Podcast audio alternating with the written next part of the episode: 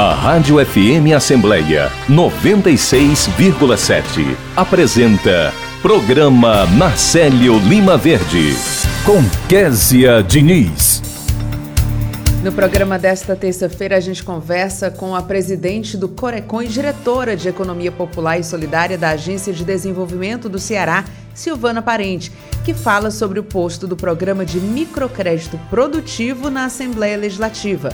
O repórter Silvio Augusto acompanha as principais iniciativas da casa. A gente conversa ainda com o coordenador de enfermagem do SAMU Fortaleza, Egleido Fragoso, que fala sobre a Semana da Enfermagem.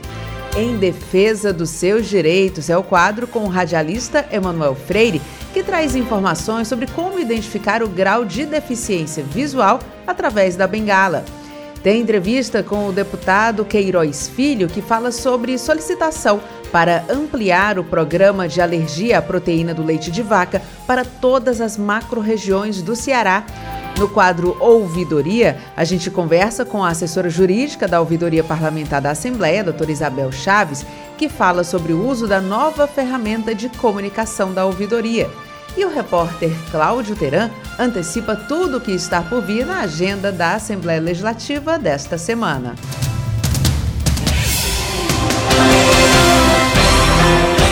Olá, eu sou Kézia Diniz e o programa Narcélio Lima Verde da sua Rádio FM Assembleia está no ar. O programa é exibido de terça a quinta-feira. Seguimos juntos até as 9 horas da manhã e além da sua Rádio FM Assembleia 96,7, é possível acompanhar a produção em vídeo no YouTube e no Facebook da Assembleia Legislativa. Você também pode acompanhar o nosso programa no podcast Rádio FM Assembleia, que está disponível nas plataformas de áudio Spotify, Deezer, Apple Podcasts e Google Podcasts. E para participar do nosso programa enviando algum comentário ou sugestão, adicione o número do nosso WhatsApp 859 8201-4848. Eu agradeço a você desde já pela companhia. Espaço do Empreendedor. Muito bem, a gente fala agora sobre o posto do programa Ceará Cred, que foi inaugurado na Assembleia Legislativa para permitir a realização de microcrédito produtivo. Sobre esse assunto, a gente vai conversar com a presidente do Conselho Regional de Economia do Ceará e diretora de Economia Popular e Solidária da Agência de Desenvolvimento do Estado. Estou falando de Silvana Parente, que já está na linha com a gente. Silvana, muito bom dia. Bom dia, Kézia. Bom dia a todos os ouvintes da Rádio Assembleia. Silvana, conta pra gente como é que funciona o programa Ceará Cred. Pronto, o programa Ceará Cred foi um programa lançado ano passado, né, pelo governador Camilo Santana, em meio à pandemia, com o objetivo de o Estado ter uma política própria de microcrédito e não depender apenas dos bancos, né? O que era muito difícil.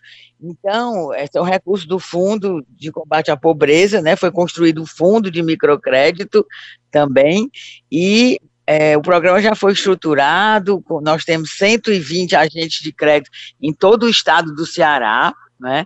E já estamos com 25 mil empreendedores financiados.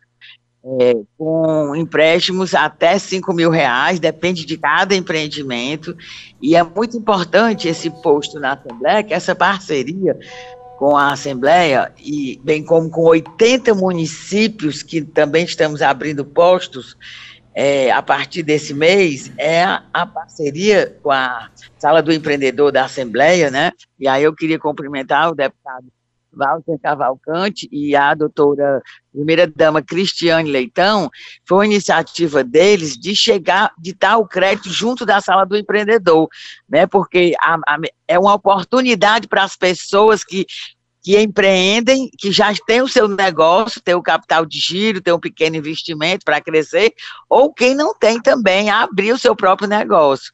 Então, essa parceria é muito importante e é uma grande oportunidade né, para todos os empreendedores, principalmente os informais que não têm um emprego de carteira assinada, né, ter uma oportunidade de ter o seu próprio negócio.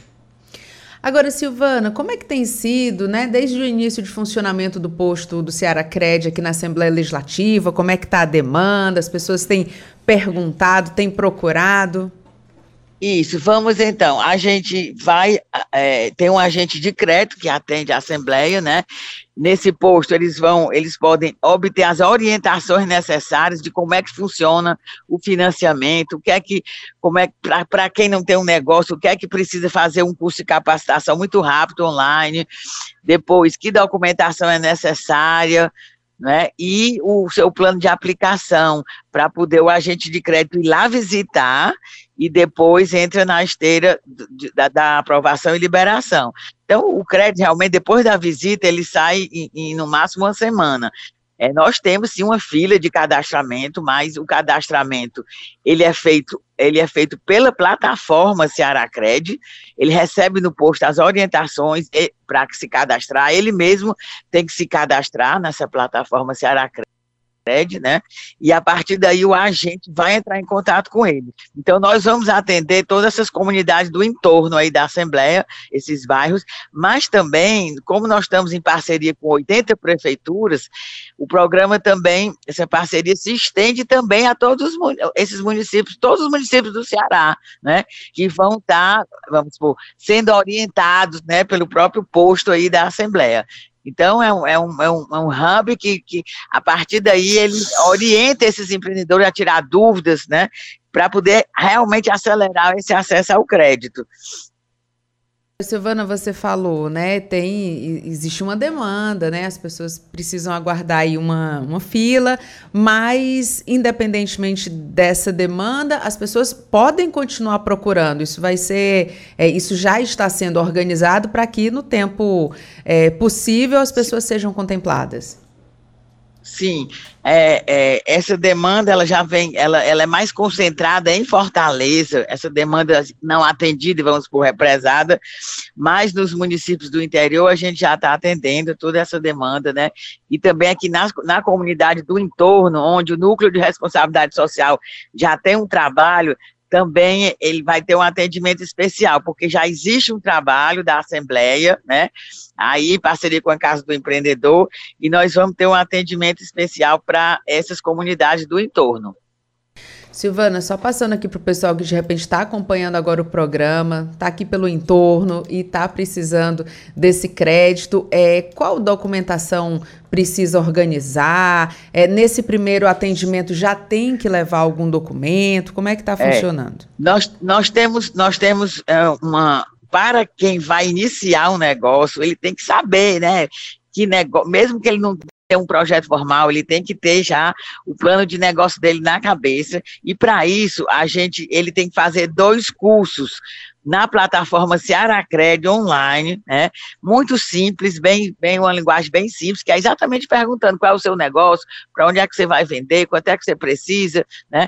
Para ele se preparar para receber a visita do agente de crédito. Fazendo esse curso, ele já vai poder ser atendido pelo agente de crédito, né? Ele, ele sai o certificado online bem rápido e ele já entra na esteira.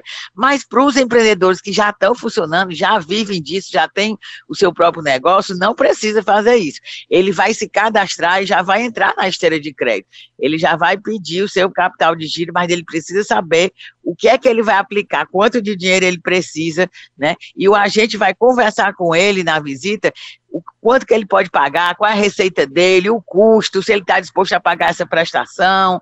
É, então, esse é um diálogo, é um crédito produtivo orientado, né, a nossa metodologia, exatamente, e é muito focado no setor, nos empreendedores informais, mas a gente também financia os microempreendedores formais, que é o MEI, que é, o objetivo é que a gente possa realmente consolidar esse segmento e que todos eles possam no futuro se formalizar também.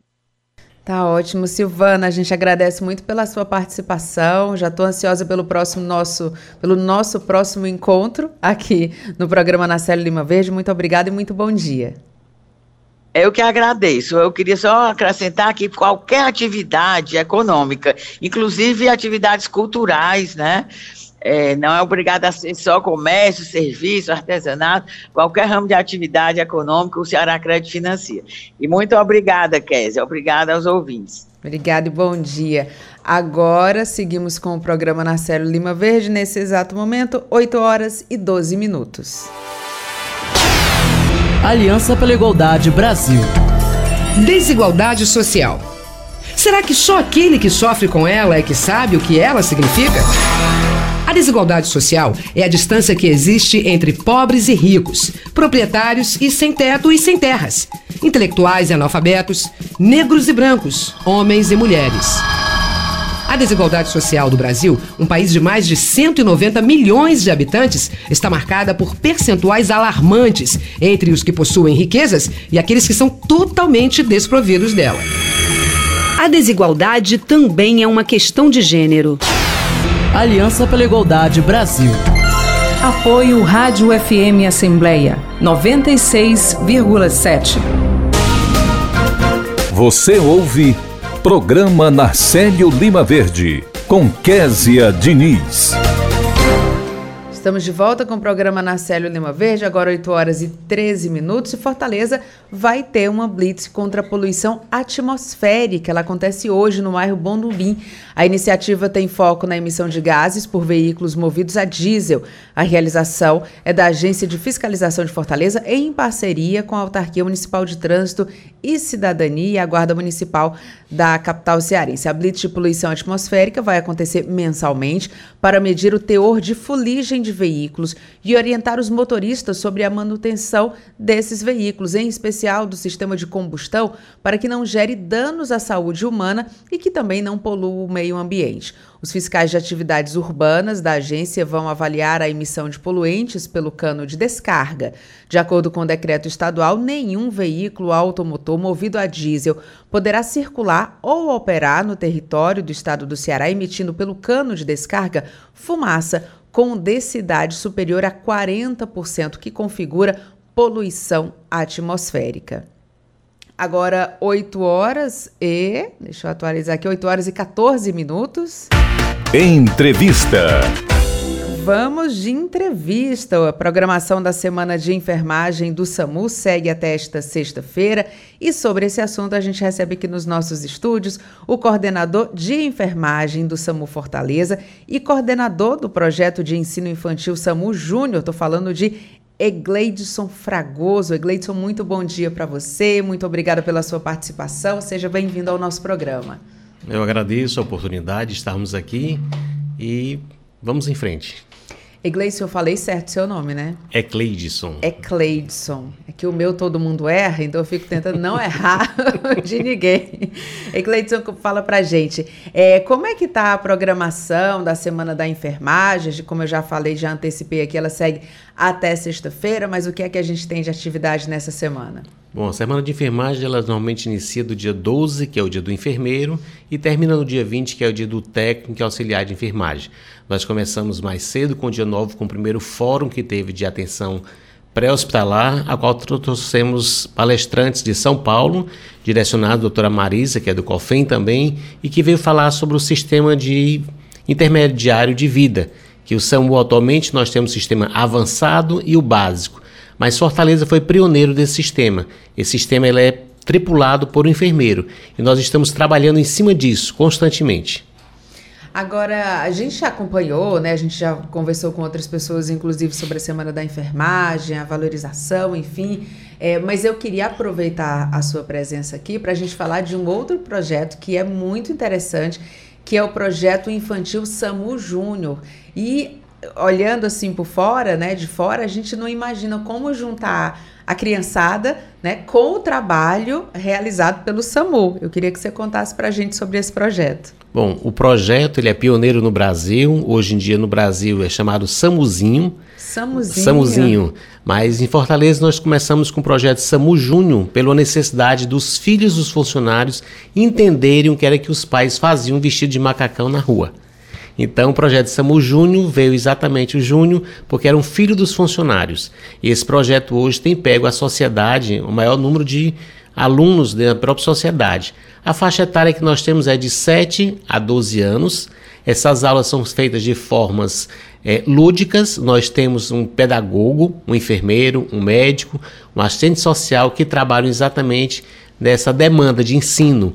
E a gente trabalha muito em tudo que você possa pensar em sistema de de atendimento domiciliar, de agravos que acontecem em casa, principalmente como engasgos. Né? Então a gente ensina a criança e faz com que ela também possa ensinar o adulto em casa o que fazer para poder fazer na questão do engasgo.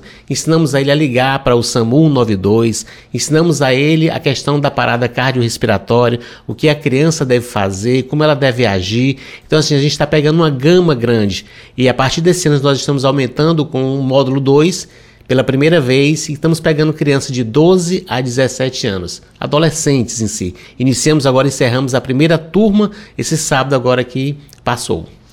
É, eu já vi, em, enfim, mobilizações, em datas importantes da categoria, eu já vi criança, criancinha mesmo, de dois anos, três anos, de com esse macacão do SAMU, assim, mostrando que existe um, um orgulho, né, da família mas também existe essa questão da criança muito cedo, que imagina ali o seu super-herói, aí é o seu pai ou a sua mãe, né, chegando em casa como verdadeiros heróis. E, e essa vontade de estar, tá, de, de, alguma forma, fazer parte, né? Já bem, bem mais novo do que é, no SAMU infantil. Vocês perceberam essa necessidade de ter o SAMU infantil justamente partindo das próprias famílias, as crianças com esse desejo de aprender? Isso, as crianças foram as que mais se empolgavam em ver a ambulância, em escutar a sirene da ambulância querer entrar na ambulância. E com o projeto, quando foi lançado, só para você ter em média, eu participei da primeira, fui instrutor desde o primeiro grupo que foi. E nós temos três médicos do primeiro grupo e dois enfermeiros e um técnico de enfermagem. Então, o SAMU Júnior tem estimulado as crianças a seguirem a profissão é, dentro da área da saúde e tem buscado também, inclusive, nós tiramos plantão com esse primeiro profissional que foi do primeiro grupo, que era uma criança na época, né? Ai, que bonito. Agora, é, eu confesso que quando eu olho o SAMU em atendimento, tá na rua, tá, tá ali o SAMU, eu faço questão de fazer o contrário, não quero olhar, porque eu sei que ali é um problema sério que vocês muitas vezes estão lutando para é, preservar a vida de alguém que está numa situação ali complicada, no meio da rua, precisando de socorro. E eu queria que você falasse aqui para os nossos ouvintes, é Gleidson, é, é Cleidson, é, em que situações o SAMU deve ser acionado, em que situações de fato é, ele precisa ser demandado, porque não, não é qualquer situação em que a gente pode disponibilizar do SAMU, né? Tem uma situação mais específica, é quando a vida está em risco, é um atendimento mais simples? Como é que funciona? Bom, só para a gente ter, em média, nós temos quase que 50% de trotes. É um e problema. isso atrapalha muito a nossa demanda, porque enquanto está acontecendo uma coisa realmente grave, a gente observa que o carro é demandado para um local que não está acontecendo nada. Então, quem necessita naquele momento não está recebendo socorro, e o trote faz com que desvie essa demanda. É, o SAMU ele atende todos os agravos, desde a parte clínica até a parte traumática. É importante lembrar que nós temos uma sala de regulação médica. Para que a gente possa entender melhor, SAMU significa as ambulâncias na rua e 192 significa a sala de regulação médica. Lá nós temos um coordenador e temos médicos que recebem através do teleatendimento as ligações e fazem a respectiva demanda de acordo com o que a pessoa fala. Às vezes a pessoa diz assim: Poxa, mas são muitas perguntas. São protocolos internacionais, são poucas perguntas. Infelizmente, a demanda e o medo, o desespero da família pelo agravo, ou então de quem está no local, faz com que acham que são perguntas demais. Mas as perguntas são apenas saber o que aconteceu é, como se encontra a vítima, se ele responde ou não ao toque e saber, a gente precisa saber onde é o endereço. Então muitas vezes as pessoas não querem passar, né? mande ambulância agora e desligam o telefone. E a gente não tem como saber o endereço e a gente solicita também uma via de acesso mais próxima ou uma referência do local. São essas apenas as perguntas que são realizadas e são feitas exatamente para que a gente possa chegar no local e para que a gente possa mandar o veículo certo porque nós temos a unidade de suporte básico, que é composto por um condutor e um técnico, a suporte intermediário, que é o condutor, o enfermeiro, que no caso é a CIV, que está sendo montado no Brasil todo, e um técnico, e a avançada, que é o condutor, um médico e, no caso, o enfermeiro. Temos também as motos, que são motolância, e na praia, na Orla Marítima, se alguém percebeu, nós temos a Bike Vida, que são três ciclistas que têm ideia para poder fazer exatamente no momento de parada. E a gente tem uma resposta muito positiva, só para você ter ideia, em um ano de 11 paradas que tiveram na orla, do caso, 10 foram revertidas. Esse é um número impressionante. É um, é um número muito bom. Inclusive, nós é, fomos chamados para um congresso é, na Espanha e ganhamos um trabalho referente exatamente ao tempo-resposta desse programa. Quando você fala parada, é parada cardíaca, cardiorrespiratória. Aí é ocasionado por vários setores, né? Tem alguns por afogamentos, outros realmente por excesso de atividade física. Então, vários fatores levaram, mas no caso, esse grupo de 11, 10 também era uma resposta positiva. Então, é o tempo, é a pessoa certa, é a equipe certa e na hora certa. E Cleiton, eu quero aproveitar também sua presença aqui, porque a gente assiste seriado, filme, e em algum momento lá atrás na escola a gente teve alguma informação sobre os primeiros socorros. E numa situação de emergência, né, algumas pessoas se sentem ali na, enfim, no afã de querer salvar uma vida, né? Se sentem ali preparadas ou se estão colocadas inseridas numa situação em que elas tentam fazer ali os primeiros socorros. Mas quando a gente não está habilitado para isso, o mais importante, mesmo que você tente fazer alguma coisa, o mais importante é chamar um atendimento especializado, é chamar o SAMU, porque às vezes a gente quer ajudar, mas sem o conhecimento a gente pode atrapalhar, né? Pronto, uma coisa importante no trauma é não movimentar a vítima, porque você pode deixar, no caso, era tetraplégica ou paraplégica. No caso, se a pessoa tiver naquele momento é, com vômitos e começar a se asfixiar dessa forma, ela já vai morrer de outra maneira, por asfixia. Então é tentar girar a vítima em bloco, colocar ela lateralizada para que possa aquela secreção em si descer e liberar a via aérea. E o ideal mesmo a gente tem que lembrar também no choque elétrico que ninguém deve se aproximar. Ver se a rede a qual está fazendo contato pode ser desligada ou fazer contato com a Enel para que possa desligar a área que está provocando choque naquela pessoa. E o ideal realmente é chamar 192, o SAMU, ou 193, o Corpo de Bombeiros. São equipes que trabalham em conjunto e evitar qualquer tipo de trote. Se você sabe de alguém que passa trote, bloqueie essa pessoa, evite de toda forma, porque o tempo de resposta do SAMU ele poderia ser muito mais eficiente, muito mais ligeiro do, se as pessoas não passassem trote, como você falou no começo da nossa conversa, né? Metade, 50% é um número muito elevado é, de, de, de, chamadas de vocês são, são trotes, né? Então as pessoas têm que ter essa consciência também. Só para que você possa entender, no caso, os trotes não vêm só da escola, né? De escolas. A gente tem um grande número de escolas, mas adultos também fazem trotes e é necessário as pessoas lembrarem que existe leis em cima desse processo. Então, assim, você pode ser identificado muitas vezes e você poderá responder judicialmente por esse trote. Então nós trabalhamos nas escolas também na questão de sensibilizar as crianças, professores, para que eles possam ser multiplicadores, para que possa se então reduzir a quantidade de trotes existentes na nossa cidade. Ecleidson Fragoso, coordenador de enfermagem do SAMU, coordenador do projeto de ensino SAMU Infantil. Agradeço muito pela sua participação, foi um prazer conversar com você e leve o nosso abraço a todo mundo que faz parte desse serviço que é tão valioso para a nossa sociedade. Obrigado e muito bom dia. Obrigado, nós que agradecemos estar aqui nesse momento. E a gente segue com o programa na Célia Lima Verde, agora 8 horas e 26 Tratar bem é obrigação de médico. Ao consultar o médico, você está contratando um serviço. Por isso é dever do profissional da saúde dar informações ao paciente, cuidar do doente com zelo e diligência, usando todos os recursos da medicina. Quando atende, o médico assume uma obrigação de meio. Isso quer dizer que ele não tem a obrigação de curar, mas deve cuidar do paciente da melhor forma possível. Mas atenção! Às vezes há sim obrigação de resultado. É o caso das cirurgias estéticas, onde o paciente paga por determinado trabalho. Nas duas situações, o médico responde civilmente por qualquer problema que ocorrer com o paciente. Isso acontece, por exemplo, quando o médico chamar pessoa não habilitada para auxiliar, quando receitar substâncias tóxicas ou entorpecentes a dependentes ou ainda quando agir de forma negligente ou imprudente no exercício da profissão. Ministério da Saúde. Apoio Rádio FM Assembleia 96,7. Você ouve Programa Narcélio Lima Verde com Késia Diniz. Estamos de volta com o programa Narcélio Lima Verde nesta terça-feira, agora 8 horas e 28 minutos.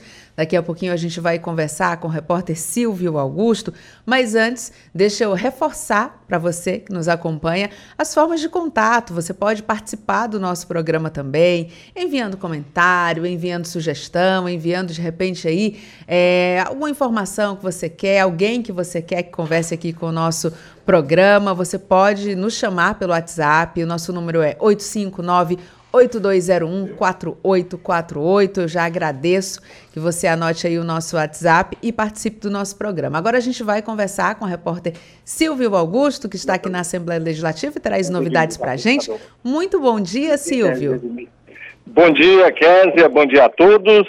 É, o SEBRAE realiza até sexta-feira a Semana do Microempreendedor Individual, onde vai acontecer uma programação bem extensa, né, com totalmente, totalmente gratuita. Para dar mais detalhes, Vamos conversar com o Robson Rangel, ele que é analista de negócios da unidade de gestão dos clientes Sebrae. Bom dia, Robson. Bom dia, bom dia, Kézia, bom dia para quem nos escuta. É, a semana do MEI vem justamente para qualificar, orientar, informar o microempreendedor individual, aquele que já se formalizou, bem como também quem deseja formalizar o seu negócio. Né? A gente está com uma programação bem variada, é, contemplando vários temas de gestão, é, a semana começou ontem, né, com as ações presenciais e também online, né, onde o empresário pode estar tá acessando a esse tipo de conteúdo da sua casa, indo até os locais de realização das ações. A gente vai ter ações é, nas áreas de marketing, vendas, finanças, gestão do negócio, dentre outros temas pertinentes ao mês. Robson, também vai ter uma programação de esclarecimento de dúvidas de assunto do dia a dia do setor. Isso, além da, da, das orientações relacionadas à gestão, a gente também conta com orientações relacionadas a, ao MEI mesmo, né? A legislação, seus direitos e obrigações, tudo que contempla o meio, o que é que ele deve fazer para que não tenha problemas com a Receita Federal, com os órgãos de fiscalização, é, o que é que ele deve fazer para operacionalizar o seu negócio. A gente está tocando muito na tecla da declaração anual de faturamento, né, que é, esse ano foi estendida até o final de junho e que todo microempreendedor individual deve realizar, é, informando quanto que ele faturou no período do ano passado vai ter formalização e contratação. O que é que é preciso hoje para ser um microempreendedor? Pronto. É, também nós teremos ações de formalização, emissão de boleto, tira dúvidas. Para quem deseja ser MEI, ele tem que ter alguma atividade que o MEI contemple, né? Então a gente tem um conjunto de atividades que pode ser formalizar como MEI. Ele não pode ter mais de um funcionário, ele pode até assinar a carteira de um funcionário, que o MEI permite. Não pode ser um negócio onde ele busque, no momento da formalização, ter um sócio, então ele é individual e ele tem que faturar até no máximo 81 mil reais no ano. Né? Então, essas são as informações básicas para quem deseja ter um MEI. O horário da programação? Ah, o horário a gente é, é, é, costuma dizer que ele é variado, porque como a gente vai ter ações em quase 100 municípios do estado, cada município tem sua programação específica, geralmente é dividida em turnos, né? Então a gente pro, é, tem programação manhã, tarde e noite, né? Quem quiser acessar essa programação pode consultar diretamente no portal do Sebrae Ceará, que é www.ce.sebrae.com.br e acessar essa programação presencial. A programação online, ele pode estar acessando qualquer horário, né? Até porque depois a, a, a programação fica gravada para ele estar tá consumindo, né? Então é, a gente tem é, é, é, é, horários que contemplam toda a necessidade do público, né? Muito obrigado. Conversamos com Robson Rangel, analista de negócios da unidade de gestão do cliente Sebrae, sobre que o Sebrae realiza até sexta-feira a semana do microempreendedor Individual né, 2022. E aqui na Assembleia Legislativa nós temos a Sala do Empreendedor, que também está com uma programação até sexta-feira. É, hoje e dia de, ao dia 18 acontece um case de sucesso, a apresentação da Sala do Empreendedor no Encontro Estadual de Gestores Públicos de Mato Grosso, pela atuação no fortalecimento do empreendedorismo local e por ser a primeira sala do empreendedor instalada em uma casa legislativa no Brasil. E também de hoje até o dia 19 acontece um seminário, a atuação da Sala do Empreendedor no seminário sobre empreendedorismo feminino dos municípios de Apuiarés e Pentecoste, através do projeto Donos de Si. E nos dias 18 e 19 eh, acontece uma exposição de trabalhos realizados pelo micro, pelos microempreendedores como forma de divulgar o potencial empreendedor de comunidades locais, onde também vão acontecer palestras das 14 às 16 horas. A programação da Sala do Microempreendedor da Assembleia Legislativa do Estado do Ceará. Rádio FM Assembleia com você no centro das discussões. Obrigada pela sua participação, Silvio. Agora 8 horas e 33 minutos. Você sabia que as fake news, as notícias falsas na internet, podem ser um sério problema para quem compartilha? Ouça esse alerta da Vanessa, lá de Sobral. Gente tudo que nós fazemos na internet fica registrado. Por isso, se algo que compartilharmos for mentira ou prejudicar alguém, estaremos cometendo um crime. Assembleia Legislativa do Estado do Ceará, na defesa do cidadão e da sociedade, compartilhando com você o combate às notícias falsas na internet. Em defesa dos seus direitos radialista Emanuel Freire destaca os avanços e conquistas para as pessoas com deficiência e hoje a gente conversa sobre a diferenciação das bengalas usadas por pessoas cegas com baixa visão ou com deficiência auditiva. Emanuel, muito bom dia para você. Quais novidades você apresenta sobre esse assunto? Olá, Kézia Diniz, muito bom dia, bom dia aos amigos que acompanham a programação da Rádio Assembleia FM, tanto pelo rádio e também nas mídias sociais. Pois é, Kézia, a bengala, esse elemento tão importante na vida de uma pessoa cega, ela teve sua inicialização logo após a criação do Instituto dos Meninos Cegos aqui no Brasil, daí com a vinda do Braille, é, as pessoas cegas, com um certo tempo, já passaram a se locomover. E a bengala, inicialmente, ela veio numa parte, ela era ereta, ela, ela ereta, ou seja, longa, ela não tinha em momento algum um meio de dobrar esta bengala, né? E para onde você ia, você tinha que ficar segurando na mão esse importante elemento que você, que, que você tanto usa no dia a dia. Detalhe também que com o tempo ela passou a ser dobrável, né? Já passou a ser uma bengala mais sociável, mesmo sendo rústica. E depois ela passou a ser uma bengala feita de alumínio, já fininha, agora dobrável e perfeitamente adaptável ao bolso. E agora, Késia, o bom de tudo é de que esta bengala ela passou a ser personalizada. Você pode identificar uma pessoa com cegueira com baixa visão e o barato de tudo é que você pode também saber se essa pessoa ela é cega e também tem uma deficiência auditiva. Ficou muito fácil saber. Você sabe como, Késia? Não faço ideia, Manuel, mas quero que você conte pra gente. Legal. Então é o seguinte: se você encontrar uma pessoa cega na rua com uma bengala branca, essa pessoa é totalmente cega. E aí já fica bem mais fácil, né, de você fazer com que ela receba a sua ajuda, né, é, é para atravessar uma rua. E se a pessoa tem baixa visão, ela usa uma bengala verde. E se a pessoa é cega e também tem deficiência auditiva, seja ela leve, moderada ou de alto grau, aí essa bengala ela já é branca com vermelho. Ela pode ser branca e pode ter um adesivo vermelho. É assim como as pessoas conseguem identificar a, a, a, esses tipos de deficiências que uma pessoa cega e cegue surda possuem. Uma pergunta sobre, sobre essa identificação. É, essa, essas cores, né? Essa forma da gente identificar ela é internacional, é um código assim que em qualquer lugar que a gente esteja a gente pode é, fazer essa identificação seguindo essas cores? Sim, é, essa, essa fórmula que você identifica uma pessoa com cegueira, eu vou falar em nível de Brasil, é, uma, é, é, é um projeto desenvolvido pelo projeto Bengala Verde. E aqui no Brasil você consegue fazer a definição é, dessas, das deficiências por meio dessas cores.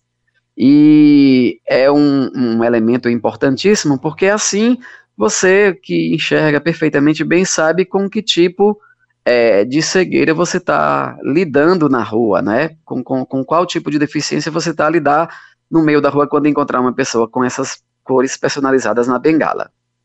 Verdade, Emanuel. Muito obrigada pela sua participação e a gente te, te aguarda aqui nas próximas semanas. Obrigada e bom dia.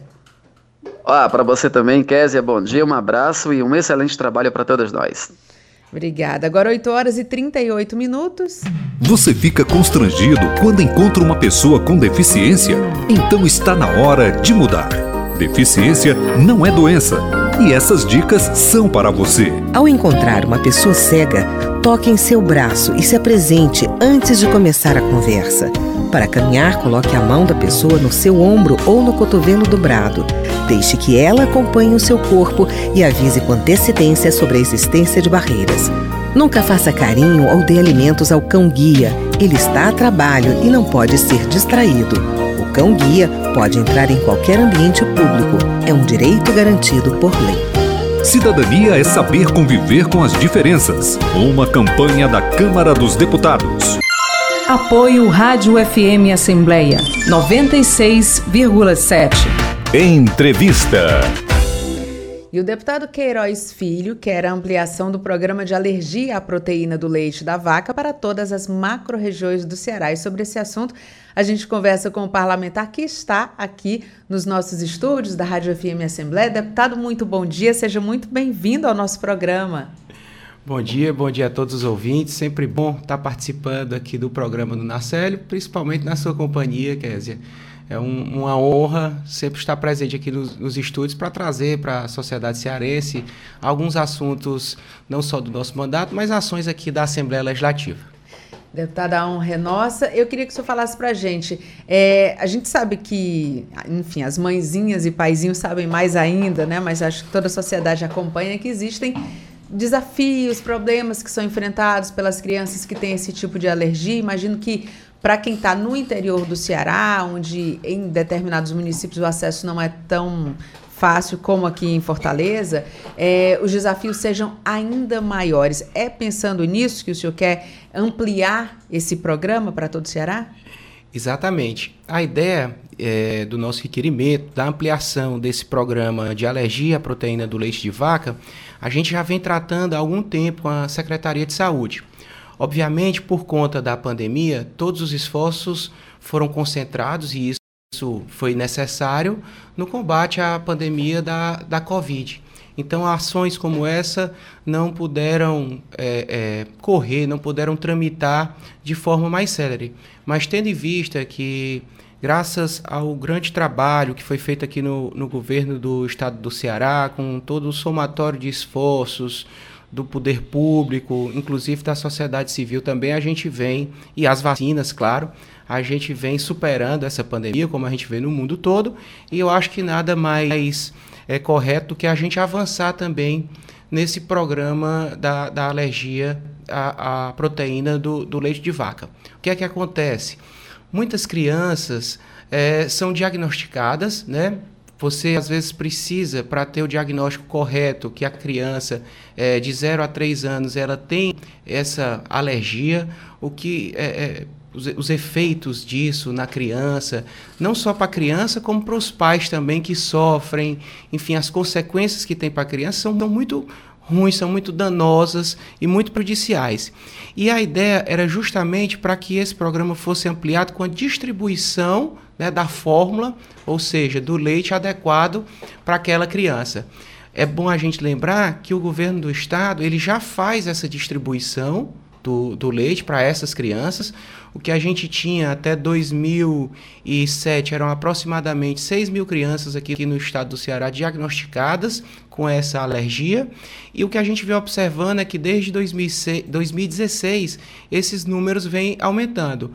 Às vezes esse aumento é porque o diagnóstico está sendo mais preciso e mais precoce, por isso que a gente vê esse aumento. Mas em torno de 150 crianças por mês a mais sendo diagnosticadas com essa alergia à proteína do leite de vaca. E a nossa ideia era justamente, tendo em vista que o Estado já fornece esta fórmula, que a gente conseguisse fazer essa distribuição desta fórmula nas sete macro-regiões de saúde do Estado do Ceará.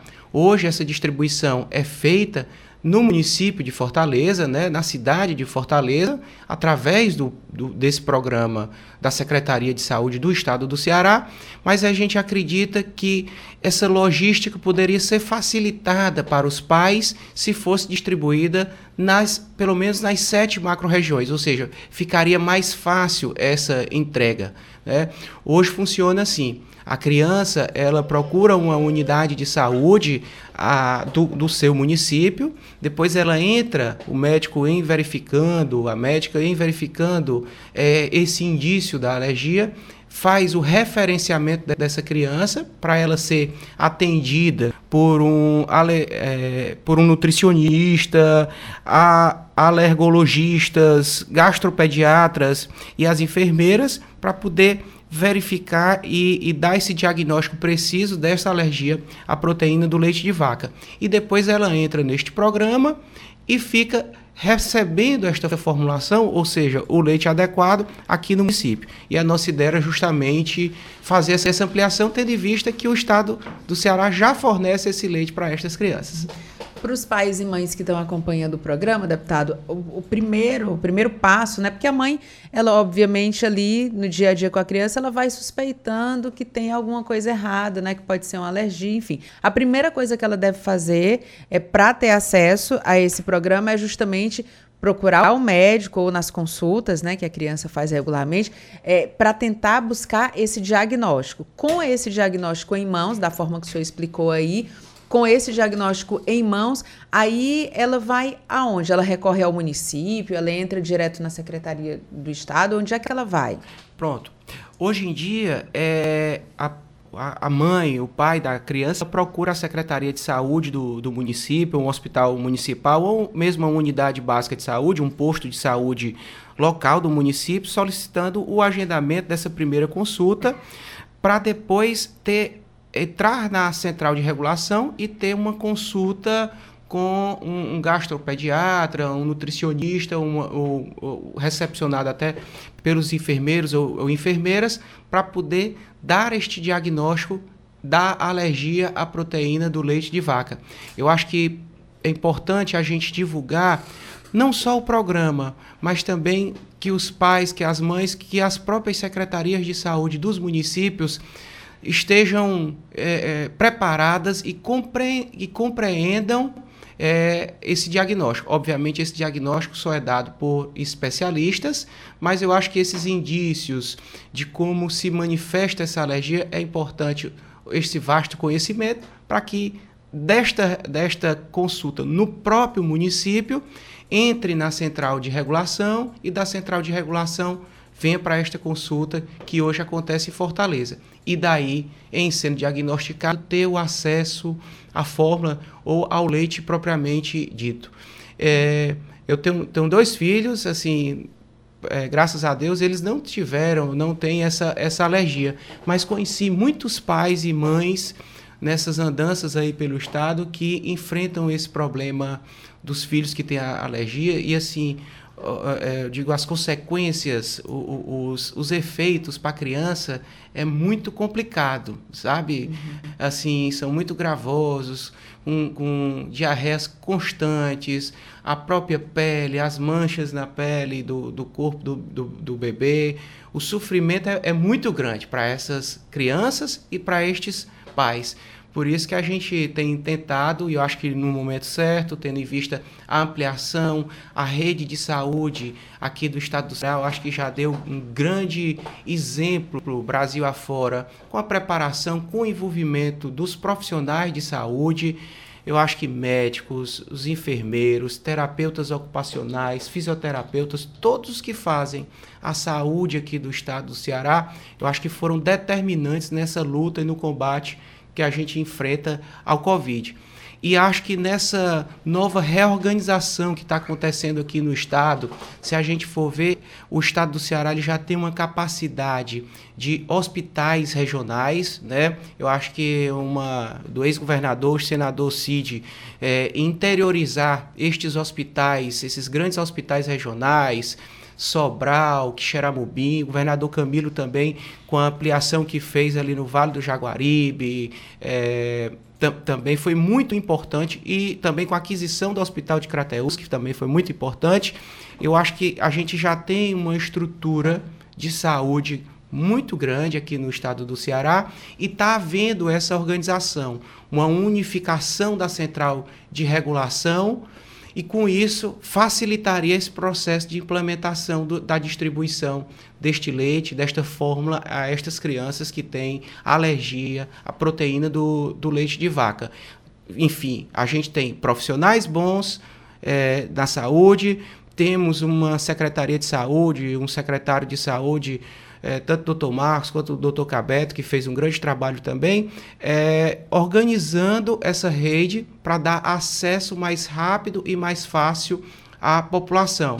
E acho que dentro dessa reorganização seria também muito importante a gente fazer essa ampliação desse programa, né? Às vezes parece redundante, a gente fica falando e repetindo aqui a mesma coisa, mas só o pai, a mãe e a criança que é atingida por essa por essa alergia, sabe da dor, sabe do sofrimento, que é muitas vezes ter que se deslocar do interior, principalmente com, com o preço das passagens do combustível, afetadas pelo combustível, obviamente, é, que entendem o sofrimento que é você às vezes vir pegar essa formulação, que é um leite muito caro quando vendido comercialmente, né? Era isso que eu ia falar também, deputado, porque assim, obviamente o, o principal objetivo é a questão da saúde da criança, né? Mas mexe com a economia também, porque tem fórmulas dessas aí que custam 100 reais, né? Então, assim, qual é o, o pai, mãe que pode colocar ali dentro da sua, do seu orçamento uma fórmula dessa. Claro que se a criança precisar, eles vão fazer de tudo, né, para poder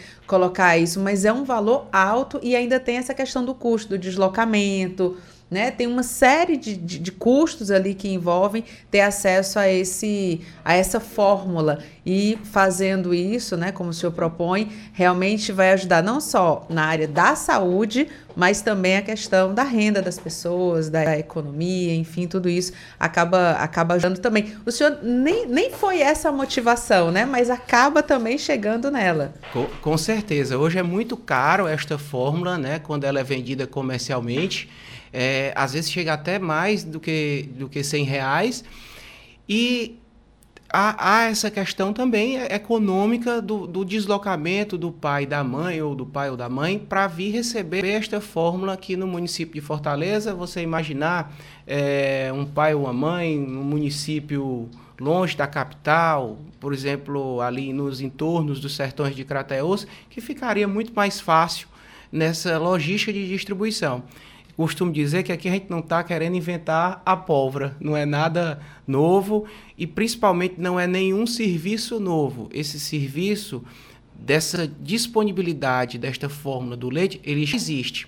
A nossa ideia, a nossa sugestão é simplesmente a gente facilitar a distribuição do que já é feito, do que já é dado. E acho que o estado do Ceará já tem uma infraestrutura, tanto hospitalar, de policlínicas, de UPAs é, estaduais, que facilitaria com que a gente, pelo menos regionalmente, nas sete macro-regiões de saúde, conseguisse disponibilizar esta fórmula, este leite, para essas crianças, para estes pais, para estas mães que já tem um sofrimento muito grande, aquelas pais, enfim, que, que acho que tão, muitos podem estar nos acompanhando, que, que entendem, que sabem o que é o sofrimento quando você tem um filho, principalmente assim, o seu maior bem, o seu maior é, é, é, patrimônio, seus, seus filhos que são acometidos por isso, até porque são muito gravosos a, a, a, as, as manifestações dessa, dessa alergia. Então, a gente procura, de certa forma, contribuir com essas ideias, com, com sugestões viáveis, sabe? Não é querendo é, é, formular, eu acho que como está previsto na nossa Constituição Federal, a saúde é o direito de todos, é obrigação esse fornecimento de, de, de ações, de, de prestigiar ou de dar todo o suporte em, em saúde para, para o cidadão. Mas aqui no estado do Ceará o que a gente vê e assim é que já existe esse programa, né? Assim já, já é fornecido esta fórmula e isso facilitaria muito para estes pais e para estas crianças. Deputado, é, o senhor fez essa solicitação através de requerimento, foi aprovado aqui na, na Assembleia Legislativa, agora é aguardar que isso aconteça na prática, né? Exatamente. A gente já vinha discutindo isso antes da pandemia, ali ainda em 2019, a gente tinha tido algumas conversas, avanços, já estava nas previsões da própria Secretaria de Saúde aqui do Estado que isso acontecesse e, como disse, por conta da pandemia, infelizmente foi necessário, foi preciso é, a, a, a suspensão mas acredito que agora a gente possa retomar essa ideia e tenho certeza com a acessibilidade de todos do governo, com, da Secretaria de Saúde do Estado, que a gente possa implementar isso assim da forma mais rápida possível. Mas são conversas que já vinham ocorrendo, que já vinham acontecendo. Deputada, a gente agradece muito pela sua participação. Já deixo o convite aqui, porque o senhor é muito.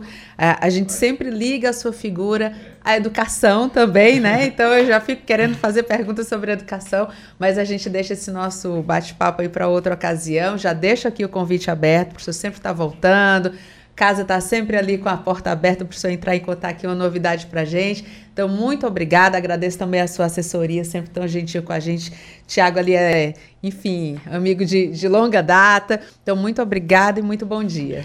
Bom dia, bom dia mais uma vez a todos os ouvintes. Eu que fico feliz e grato por participar. Acho que agora alguns efeitos da pandemia, eu acho que mostraram a importância que é o rádio, esse belo sistema de comunicação, a gente vê esse crescimento não só aqui da FM Assembleia, mas várias rádios aqui pelo interior do estado do Ceará, como uma forma rápida é, de disseminação da verdadeira informação que vocês jornalistas trazem e que são tão importantes não só é, para nós, deputadas e deputados aqui na casa, de mostrar o que é está acontecendo, as ações aqui da Assembleia Legislativa, lideradas pelo presidente Evandro Leitão, mas também o, o, essa verdadeira informação em tempos de desinformação que a gente vive, tão importantes informações corretas, é, claras para toda a sociedade. Muito obrigado pela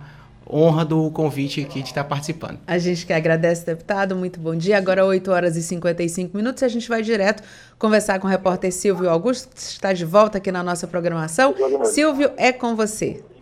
É, o Conselho de Altos Estudos e Assuntos Estratégicos da Assembleia está disponibilizando para consulta pública a versão preliminar do Plano Estratégico de Saneamento Básico do Ceará. Para saber mais sobre assuntos, vamos conversar agora com a dona Rosana Gajulha, que é coordenadora técnica do Pacto. Bom dia. Bom dia dia, ouvintes. Estamos disponibilizando realmente a versão preliminar né, do documento Plano Estratégico para o Saneamento Básico do Ceará.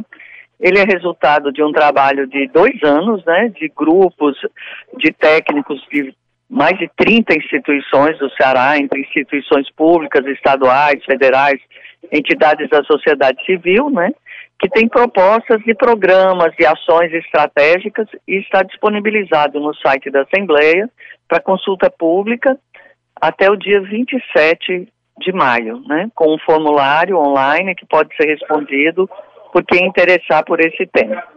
É assim que as pessoas podem colaborar com as propostas e nesse prazo né, de para essa interação. Exatamente. As propostas podem ser encaminhadas por esse por esse site, a gente vai analisar eh, a viabilidade delas, lógico, de acordo com os programas que já estão propostos.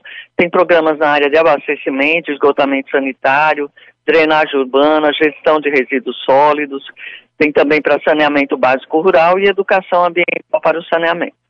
Só lembrando mais uma vez, como é que as pessoas podem participar, por onde elas podem fazer, ter esse acesso?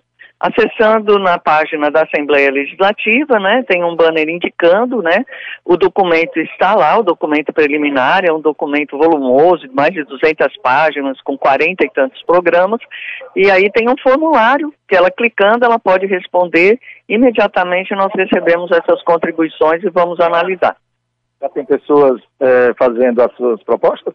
Já, já recebemos algumas propostas de Limoeiro, também de, eh, de Pentecoste, é, principalmente eu quero chamar a atenção para as prefeituras. Nós mandamos, inclusive, diretamente para todas as prefeituras, secretários municipais de infraestrutura, meio ambiente, agricultura, né, para todos os órgãos estaduais, para as câmaras municipais também, porque é muito importante a adesão, né, das prefeituras, dos órgãos municipais porque o saneamento ele é todo de responsabilidade dos municípios.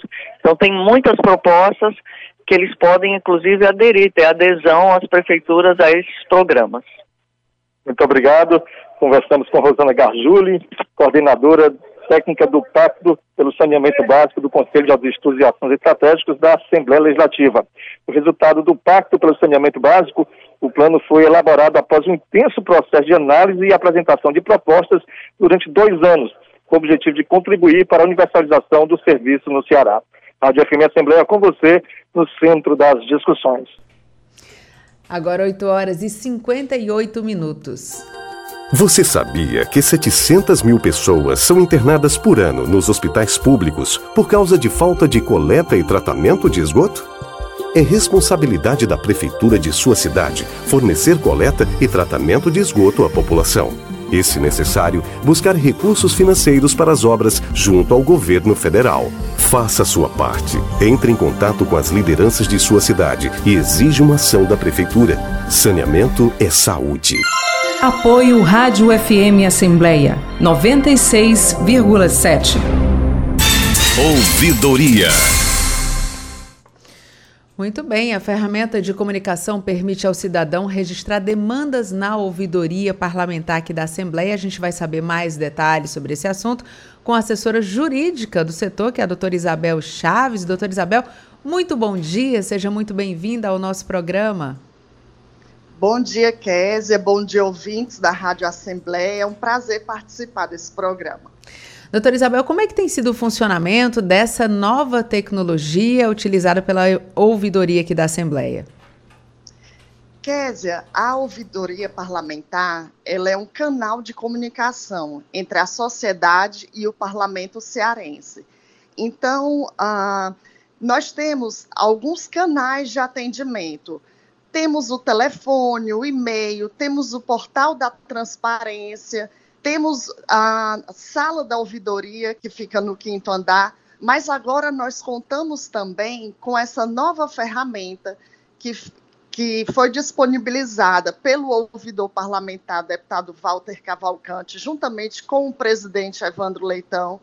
Ambos não medem esforços para fazer com que a ouvidoria cumpra da sua sempre da melhor forma o seu papel de aproximar o parlamento da sociedade.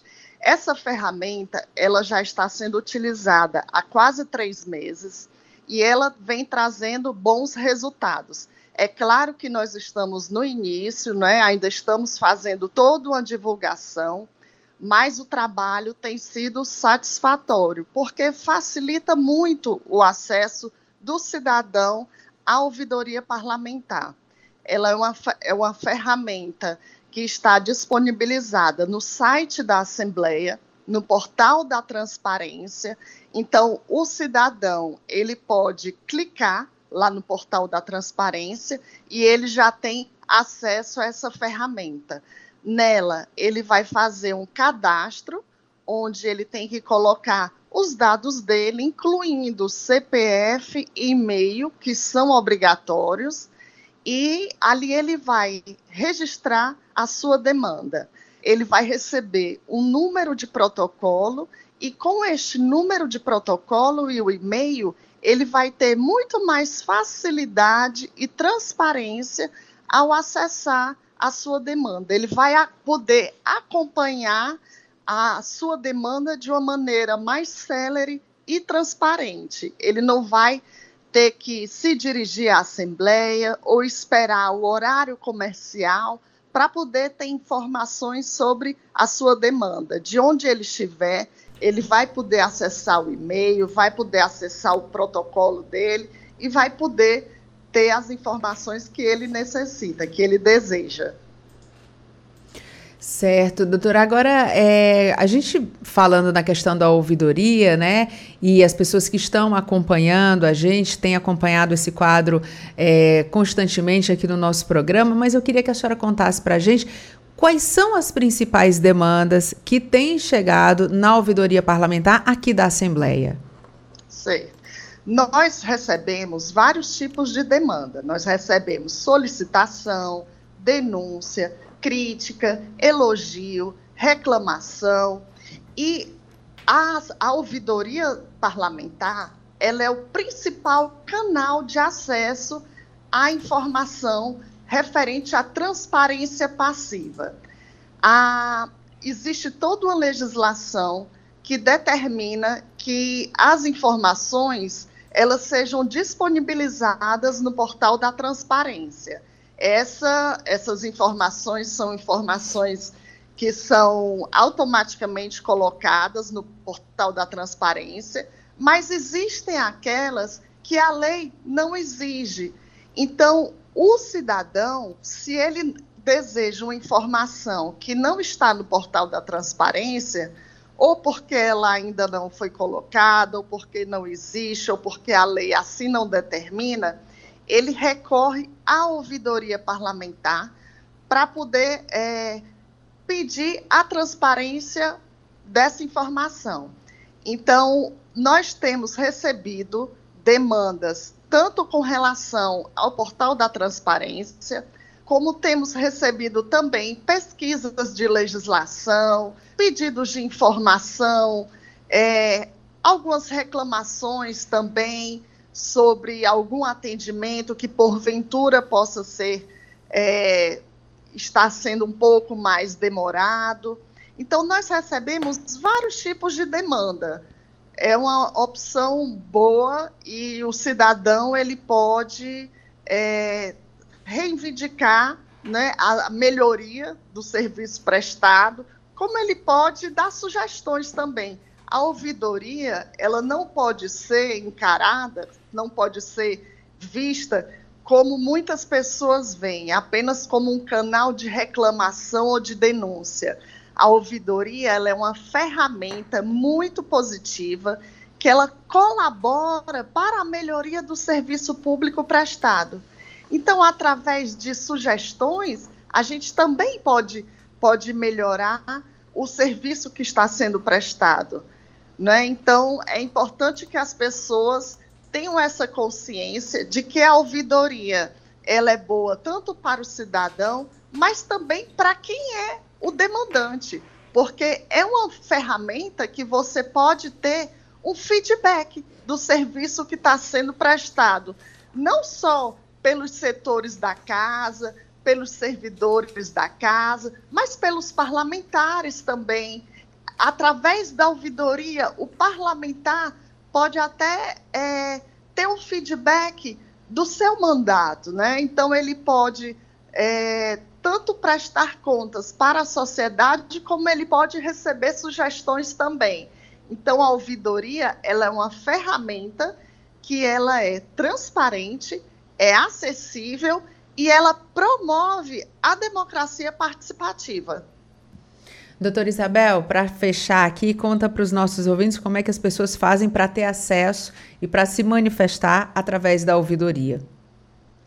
Nós estamos incentivando bastante que as pessoas registrem a sua demanda através dessa nova ferramenta, que o, a, o cidadão ele tem acesso a, a partir do portal da Assembleia. No portal da transparência, você clica onde tem a indicação e você já pode registrar a sua demanda. Mas nós também temos outros canais.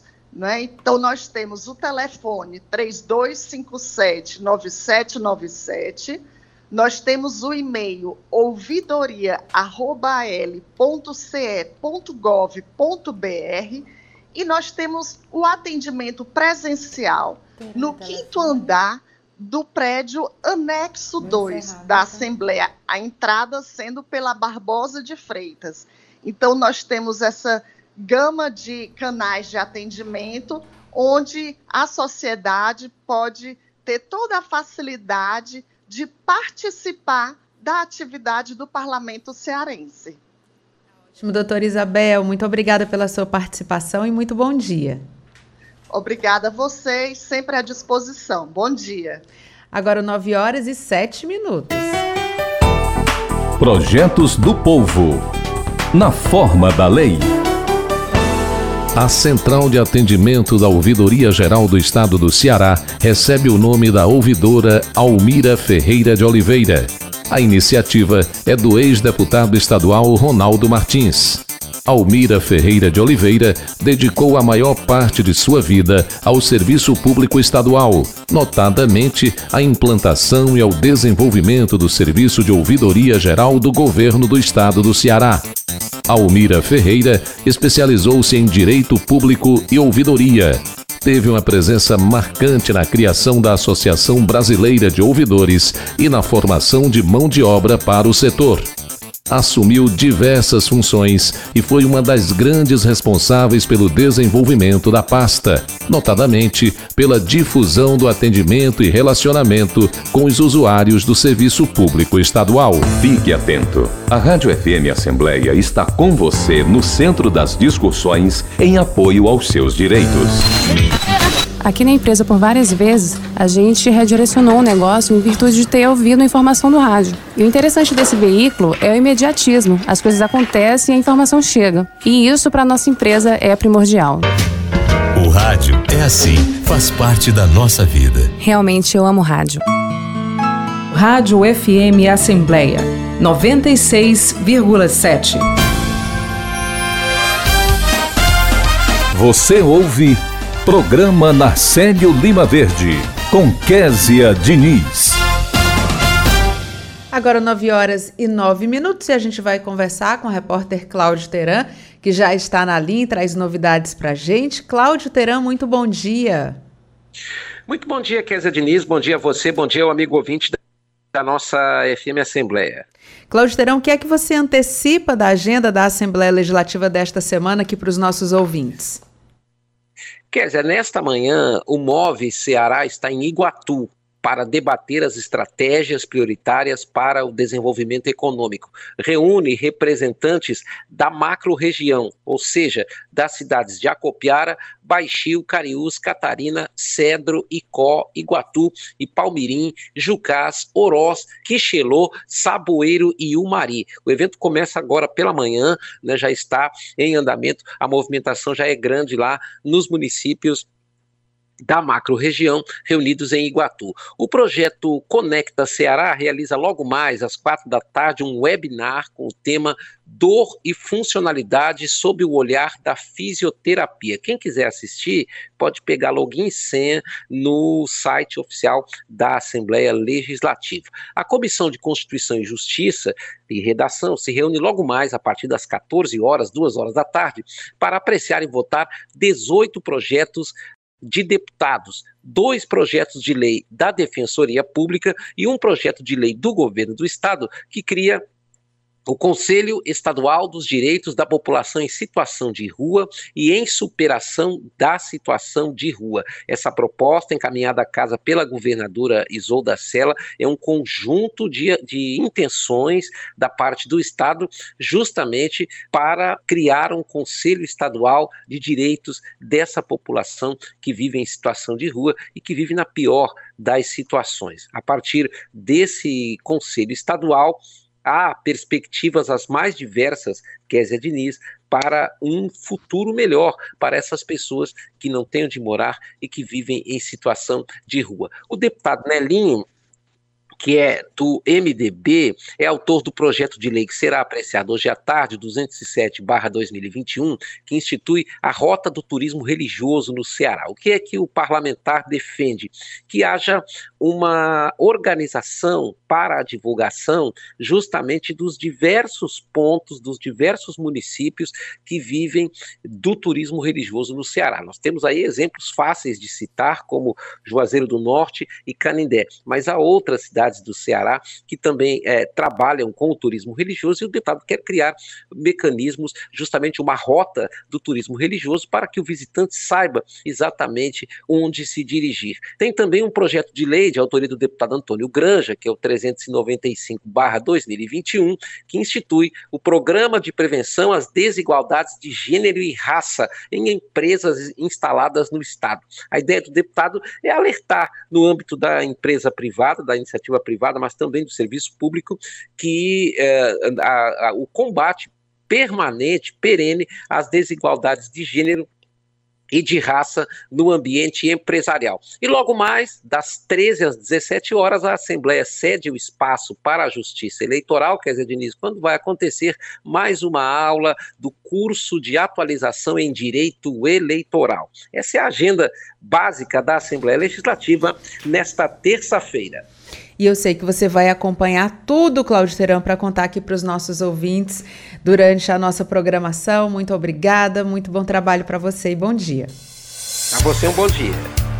E nós chegamos ao final do programa na Célio Lima Verde de hoje. Você acompanhou a entrevista com o coordenador de enfermagem do SAMU Fortaleza, Ecleidson Fragoso, sobre a semana da enfermagem do SAMU.